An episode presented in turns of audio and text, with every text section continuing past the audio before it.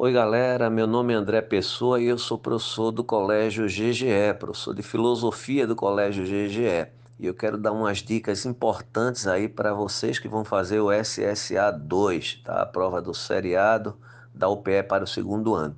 Não esquecer de dar uma revisada geral na parte das características do conhecimento filosófico, conhecimento filosófico como modo de conhecer racional estudar também a parte de filosofia grega, revisar a filosofia grega, sobretudo o pensamento de Platão, o mito da caverna e a teoria das formas de Platão.